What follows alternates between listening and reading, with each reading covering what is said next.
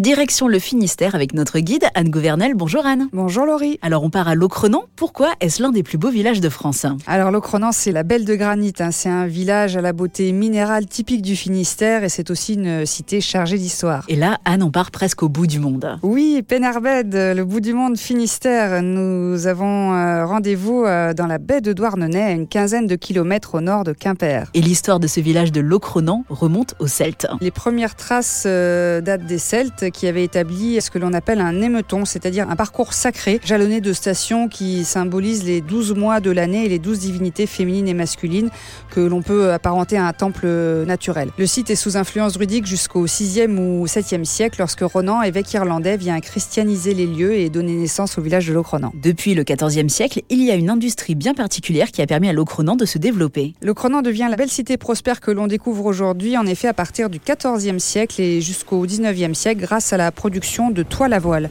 Euh, en fait, la manufacture de tissage du bourg équipe les vaisseaux du roi, euh, l'invincible armada espagnole ou encore la Compagnie des Indes, qui installe même ses commis au plus près de ses fournisseurs dans un hôtel euh, situé sur la place du village et que l'on peut encore admirer aujourd'hui. Il y a d'autres visites à faire. Oui, il faut s'arrêter au musée d'art et d'histoire qui rassemble à la fois un musée des beaux-arts et un musée du tissage, voilà, toute l'histoire de l'Ocronan autour de cette activité.